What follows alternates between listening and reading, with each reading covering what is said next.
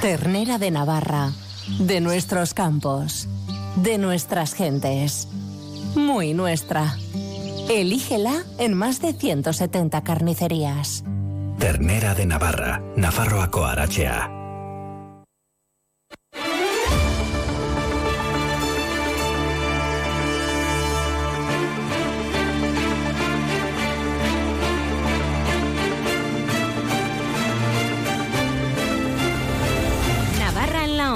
Noticias Mediodía.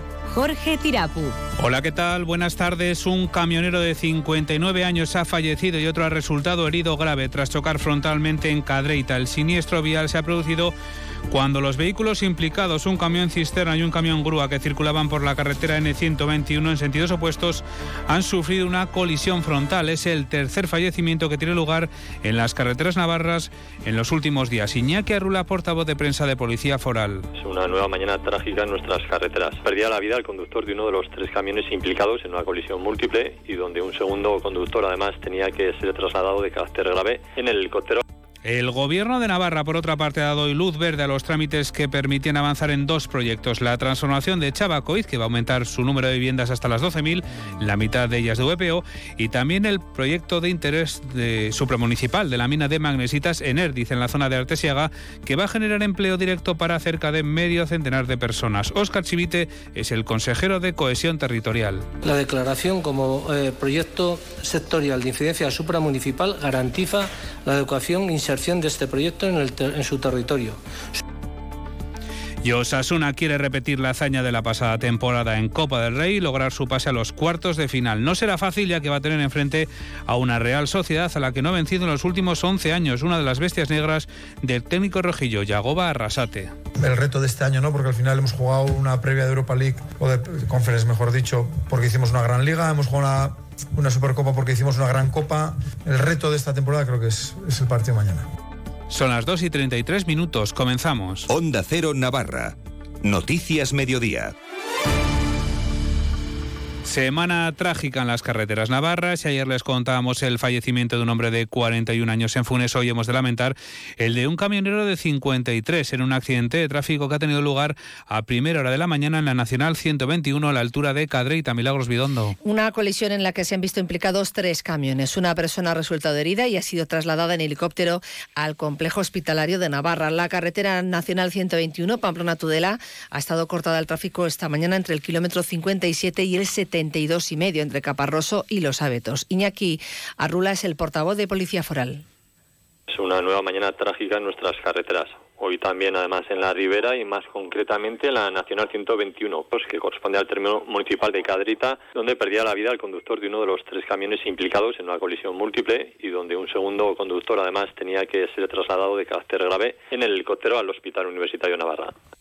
El Gobierno de Navarra, por otra parte, ha dado luz verde a los trámites que permitían avanzar en dos proyectos. La transformación de Chabacoiz, que va a aumentar el número de viviendas hasta las 12.000, la mitad de ellas de protección oficial, y el PESIS, de la mina de magnesitas en Erdiz, en la zona de Artesiaga, que va a generar empleo directo para cerca de medio centenar de personas. Natalia Alonso. La modificación del PESIS para el desarrollo del área de la nueva estación del tren de alta velocidad y del área de la antigua estación de tren de Pamplona, promovida por la Dirección General de Obras Públicas e Infraestructuras, aumenta la superficie total ordenada sensiblemente con respecto a la planificación de 2010. En concreto, la edificabilidad residencial se amplía un 24% en detrimento del suelo destinado para otros usos lucrativos. Oscar Chivite, consejero de Cohesión Territorial.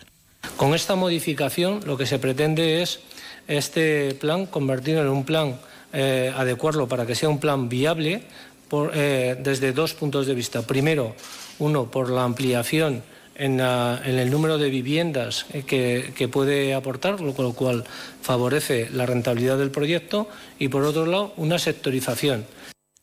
Cabe recordar que el objetivo del PESIS de Chabacoiz es la eliminación del bucle ferroviario, la ejecución de la nueva estación del ferrocarril y el desarrollo urbanístico de los suelos liberados en la zona de la antigua estación y del ámbito de Chabacoiz. La intervención afecta a cuatro municipios: Pamplona, Cizur Mayor, Cendea de Cizur y Barañay. Y luz verde también del gobierno al PESIS para la mina de magnesitas. Como decimos en la zona de Artesiaga, la mina está ubicada en términos municipales de Esteribar y Bastán y va a generar empleo directo para 39 personas. Una mina a cielo abierto promovida por Magnesitas Visitas Navarras, que ha contado con una importante oposición vecinal. El objetivo del PESIS es avanzar en la implantación de esta explotación, sus instalaciones asociadas y el refuerzo y ejecución de las infraestructuras eléctricas y viarias precisas, entre ellas la adecuación de un tramo de 6,6 kilómetros de longitud de la carretera NA 1740. Óscar Chivite. Según el acuerdo adoptado hoy, la declaración como eh, proyecto sectorial de incidencia supramunicipal garantiza la adecuación e inserción de este proyecto en, su territorio, su conexión con redes eh, existentes y su adaptación al entorno y su articulación en el planteamiento urbanístico. Consejero que por otra parte también se ha referido a la información publicada ayer por Diario de Navarra en la que se señalaba que tres miembros de la mesa de contratación emitían votos particulares por su disconformidad con la adjudicación de los túneles de Belatea. Defendía su legalidad. Los votos particulares son frecuentes en estos procesos de adjudicación. Mostrar mi eh, extrañeza en que se ponga más el foco en lo que es, son los procesos de licitación, que insisto, son procesos habituales y que no se ponga el foco en el objetivo que son las aprobaciones que se han conseguido en esas licitaciones les contamos también que la circulación de virus respiratorios en Navarra continúa al alza y ha provocado 174 ingresos hospitalarios por gripe y COVID-19 en la semana del 8 al 14 de enero. Así se recoge en el informe epidemiológico del Instituto de Salud Pública y Laboral. Aumenta el número de consultas por infección respiratoria aguda en atención primaria. La tasa se situó en 1.316 casos por 100.000 habitantes, de los cuales 260 por 100.000 correspondieron a síndrome gripal y 73 por, por 100.000 a COVID-19. Descienden a 110 los ingresos hospitalarios por gripe frente a los 140 de la semana anterior. Los sindicatos, la CGT, STE y las SKN e IRU se han concentrado hoy frente al Palacio de Navarra y lo han hecho para criticar lo que consideran impunidad de la patronal y la complicidad del gobierno foral con los accidentes laborales. La protesta se ha convocado tras el siniestro mortal del lunes en Arribe y el fallecimiento hoy de un camionero en accidente en Cadreita. Y en nombre de todos estos sindicatos, Irache Álvarez ha lamentado las elevadas cifras de siniestralidad laboral en este inicio de 2024, con cifras que hablan por sí solas. En apenas siete días de lo que va de año han muerto eh, cuatro trabajadores en accidente laboral, rompe todas las marcas. En 2023 fueron 26.360 los accidentes laborales y el responsable máximo es la patronal. La impunidad que tiene la patronal que no cumple con el reglamento y con la ley de salud laboral. Álvarez incide en que todas las personas tenemos derecho a la salud en el trabajo, pero sobre todo dice tenemos derecho a volver vivas y sanas a nuestras casas. Y ante esta situación exige que no solo la patronal, sino también el gobierno tome cartas en el asunto. A Chivite le decimos desde aquí que lo que necesitamos son más recursos y más dinero en inspectores y en medidas que paren esta sangría. La ley no se tiene que recomendar que se cumpla, la ley se debe de cumplir y el gobierno de Navarra es el responsable último de que esto sea así.